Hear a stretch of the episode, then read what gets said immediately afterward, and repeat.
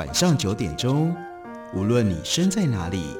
来场与文学的空中邂逅。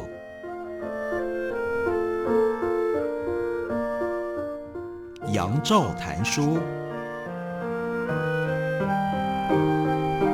邀您一同遨游文学世界，认识古今中外的经典之作。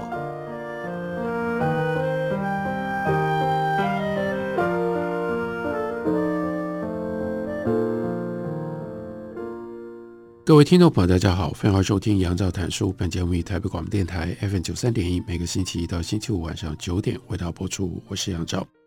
在今天的节目当中，要为大家介绍的，这是原来在一九八九年出版的全球性的政治畅销书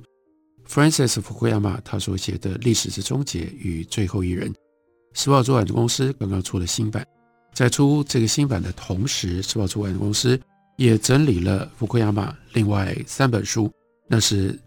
跨越断层》、《身份政治》以及《政治秩序的起源》，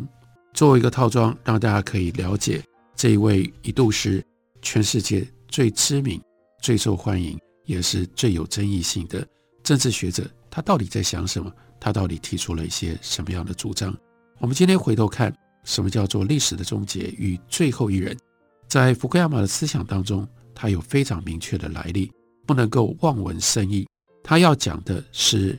黑格尔哲学当中所谓的大写的历史，在一九八九年，他认为已经看到了那样的一个终点。另外，所谓的最后一人，他引用的是尼采的哲学。所以，今天我们重新读三十年前所出版的这些书，有相当程度上是他所提出来的这些哲学的观念。以及这些哲学观念如何运用在政治的观察跟分析上面是没有过时的。那个当下一九八九年所发生的事情，以及他所观察所看到的世界局势，现在当然改变了。可是他观察分析世界局势的那一套历史哲学跟他的眼光，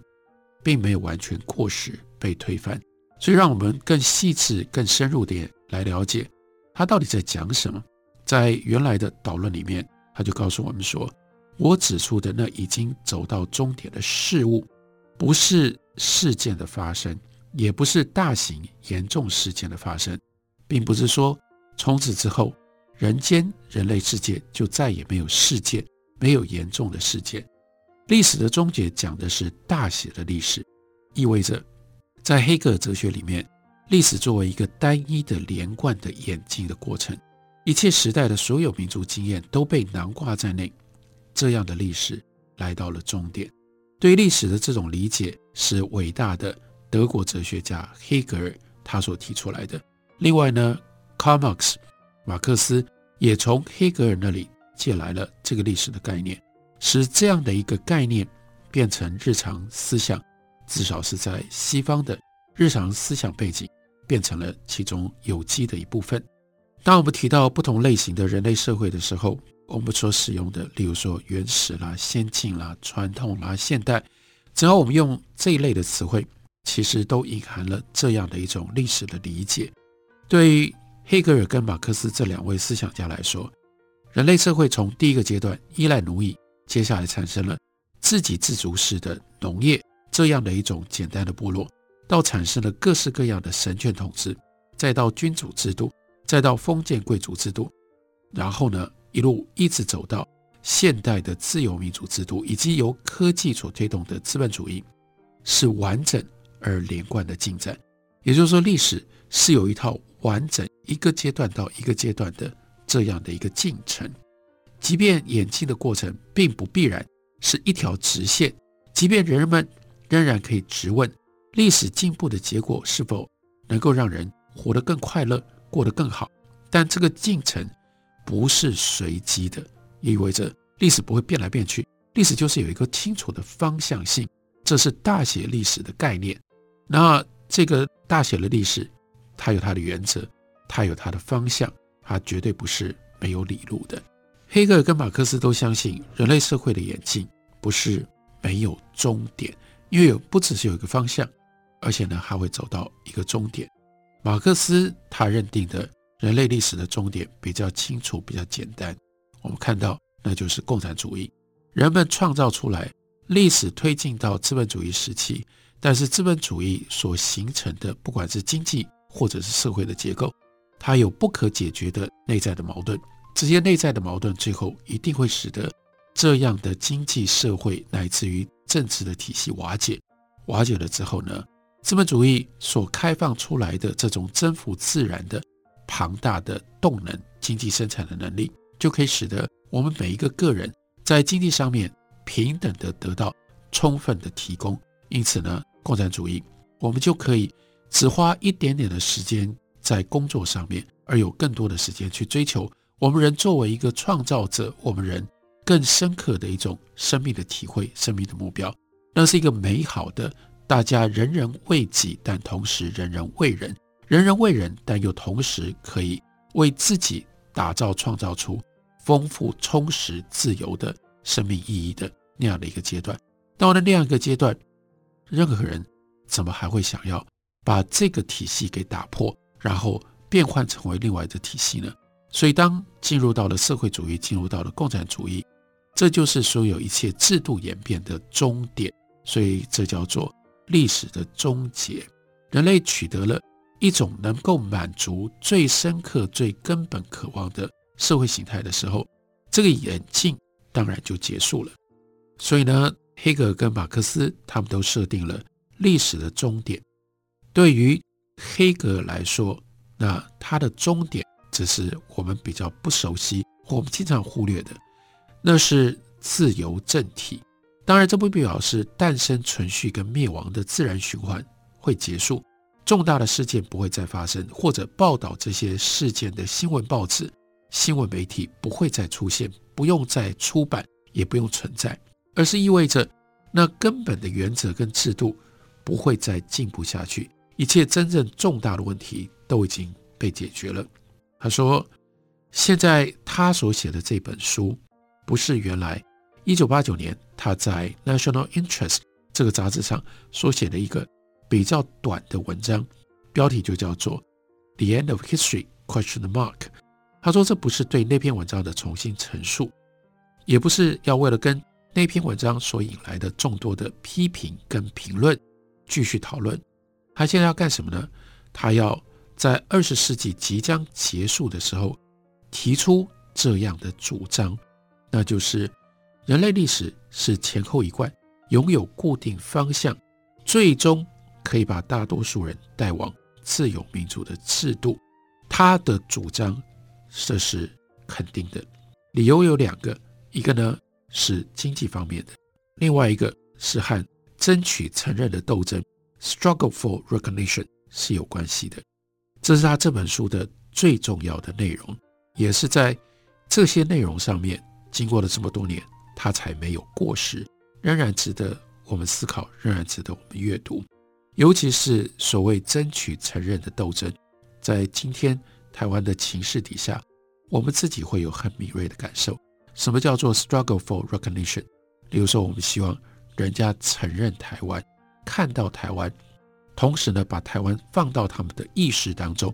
为了这个，我们愿意付出代价，我们愿意尽到非常多的努力。这是一种。非常强烈的一种本能，而福山认为，在政治的领域当中，尤其在国际政治的领域当中，这样的一个 struggle for recognition 是我们绝对不能忽略的一个巨大的动能。因为这个动能，所以会把人类的社会、人类的政治，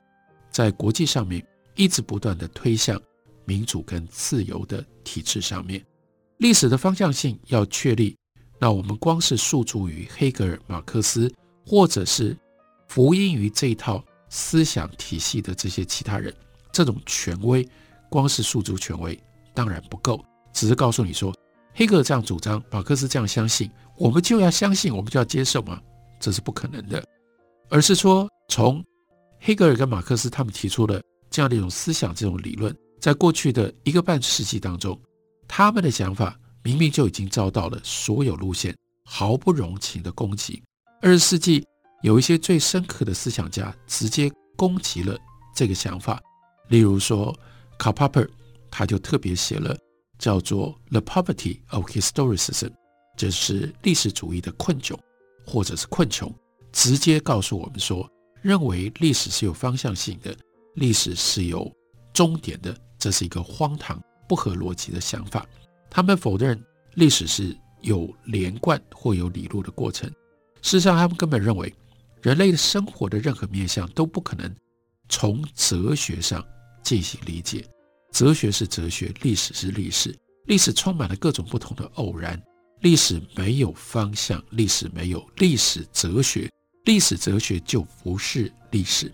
西方对于民主体制整体进步性的可行性，到这个时候呢，变得彻底悲观。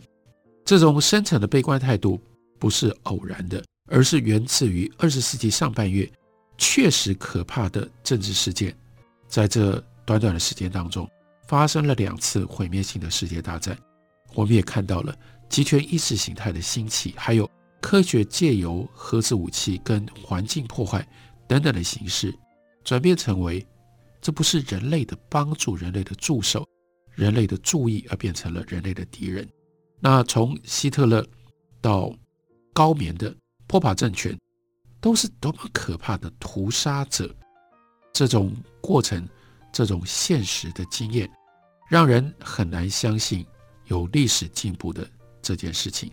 的确，体面、自由、民主的政治实践能够带来的健全跟保障，对很多人来说，这是悲观遥不可及的。在这种状况底下，如果我们还要相信历史有方向性，显然我们必须要提出不一样的论证。而福库亚马他所写的这本书，就是在做这件对他来说极端重要的事情。他要用一整本书来提出论证，告诉我们，他还是认为，他还是相信，他还是主张，同时希望说服我们，历史是有方向性的，历史在这种意义底下，大写的历史是有终点的。我们休息一会儿，回来继续聊。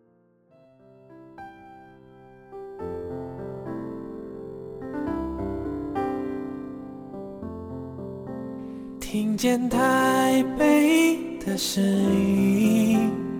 拥有颗热情的心，有爱与梦想的电台，台北广播 FM 九三点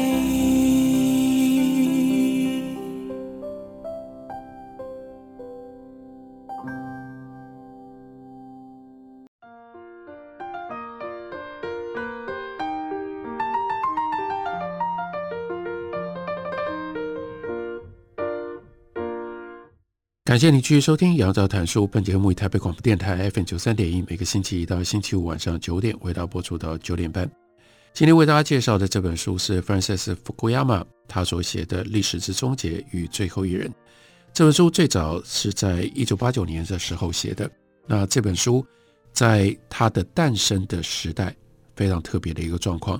福库亚马也特别敏锐地指出，那是人类。对于未来的历史的变化，从一个悲观的情况要转向乐观这样的一个关键时期。那从悲观到乐观，福克亚马的这本书不只是这个时代的产物，同时它帮助了产生了一个巨大的力量，让人们对于即将要到来的二十世纪的终结，非但没有那种世纪末的悲观阴暗的感觉。反而从此开始产生了对于全球化、对于全球经济发展以及全球经济发展的基础知识底下的一个全球性的自由民主的变化跟发展，产生了光明的、乐观的预期。那我们看到他如何解释我们的悲观主义，指的是二十世纪这些变化跟发展，让所有的人都变成了重度的历史悲观主义者。他说，作为个体。我们当然可以对个人健康跟幸福的前景心怀乐观，而且以长期的传统来看，美国人这个民族对未来总是抱持的希望。但是如果谈到的是更大的集体的问题，例如说历史过去是否曾经有进步，未来是否会有进步，美国人的看法就很不一样了。二十世纪最清醒、最深思的心灵都认为。没有理由显示这个世界正朝向自由民主制度前进。也就是西方人所认为合宜而且善良的这个政治体制，并没有一直在扩张当中。我们指的是美国西方最深刻的思想家已经做的结论：不存在大写的历史这件事情。意思是说，在人类事件的广泛范围当中，不存在一个有意义的秩序。我们的经验也教导我们，未来很有可能出现全新而且超乎想象的邪恶。这是一个世界末日的一种悲观的想象，从狂热的独裁政权到血腥的种族灭绝，还有被现代消费主义彻底庸俗化的生活。另外，有从核子冬天到全球暖化等等前所未有的灾难，在那里等待着我们。不过，他想要提醒我们的是，二十世纪的悲观主义也似乎不应该就是人类的必然的状态。例如说，对比对照，就看得出来，十九世纪就不是这样。十九世纪的乐观主义跟二十世纪的悲观主义形成了强烈的对比。尽管欧洲十九世纪一开始是在战争跟革命当中。剧烈的震荡。十九世纪怎么开始的？是从一七八九年法国大革命用这种方式引发揭开序幕。接下来有拿破仑，有拿破仑战争，有欧洲的所有的国家牵涉在其中的大动荡。但是总体来说，十九世纪是一个和平的世纪，物质跟财富获得空前的成长。因此呢，乐观主义出现。建立在两个广泛的基础上。首先，人们相信科学跟科技，相信科学将克服疾病跟贫穷，人的生活会因此而得到改善。人类长久以来的对手，最大的对手，最大的威胁，那是什么？自然，自然会被现代科技所掌控，而呢，为人类的幸福目的而服务，不再变成人类的敌人。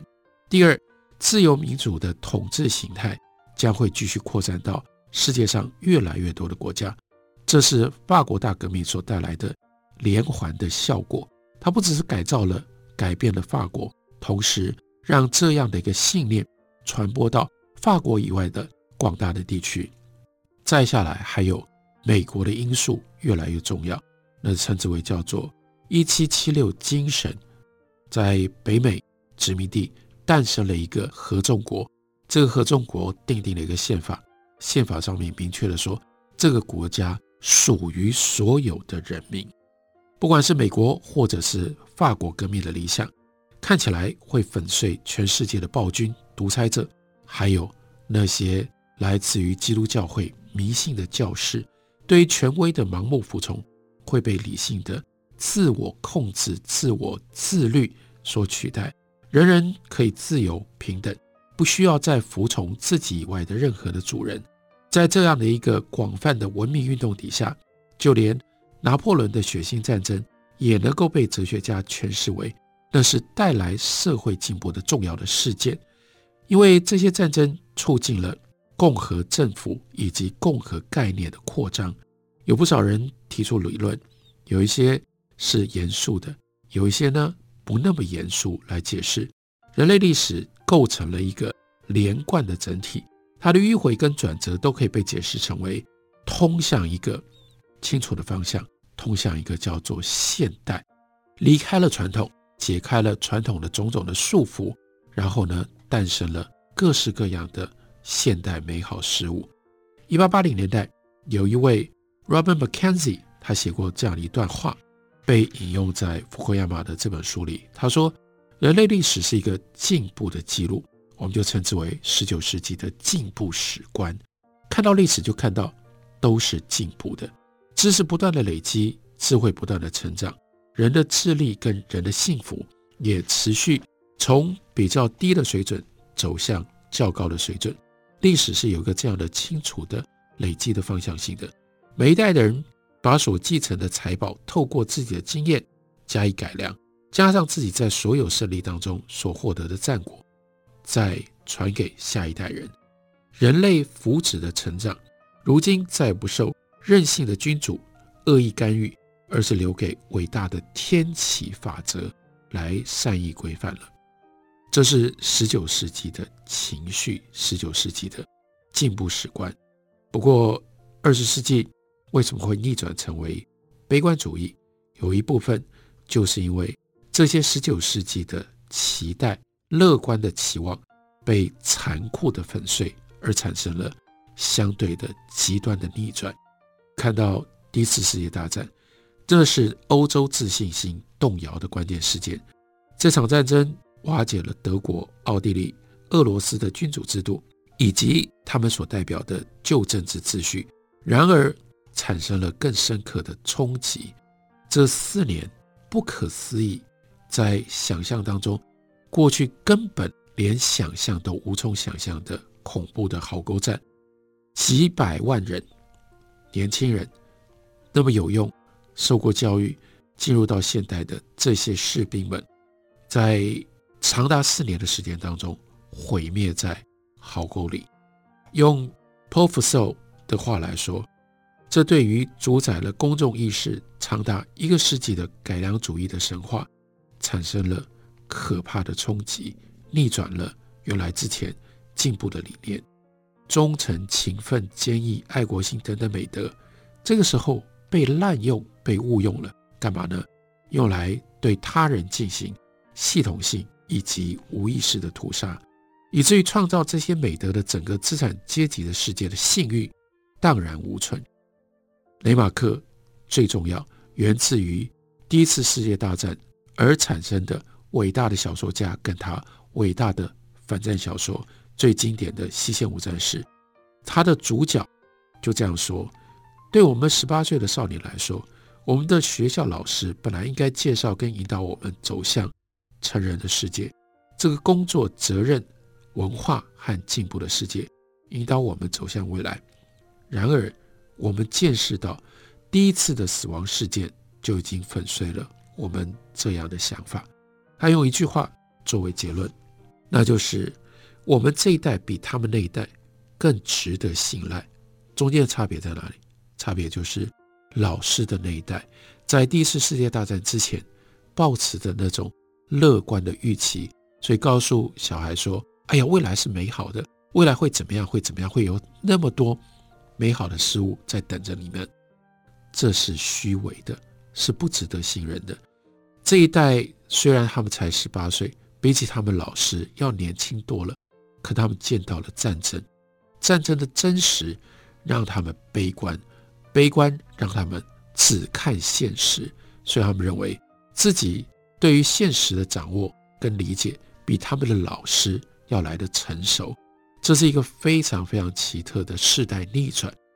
年轻的世代却比上一个世代更成熟、更世故，同时更悲观。越战时候的美国年轻人也有同样的一种感受：欧洲的工业进步可以转变成为道德上毫无救赎或者是毫无意义的战争，这使得一切。过去在历史当中寻找比较大的模式或者更高意义的尝试，在这个时候都被唾弃了。因而，英国的史学家 H.A.L. Fisher 他在一九三四年，他这样说：“比我更聪明、更博学的人，已经在历史当中辨认出一套情节节奏，或者是注定的模式。”但是这句话是反讽的，他就是要说这种一致性。对我来讲没有意义，我完全看不出来。我能够看到的只是一桩紧急事件接着另外一桩发生，就像一道接着一道的海浪。所以到福库亚马他写这本书的时候，那是二十世纪的这种悲观主义发展到了最极端，根本不相信历史是我们可以预见，更不可能会给我们带来光明的一个乐观的方向。然而。一九八九年，一切看起来如此不同，所以福库亚马重新整理了历史的概念，复活了黑格尔历史终结的说法。用这种方法，他当时不只是引起了争议，同时他带领了这样的一个潮流。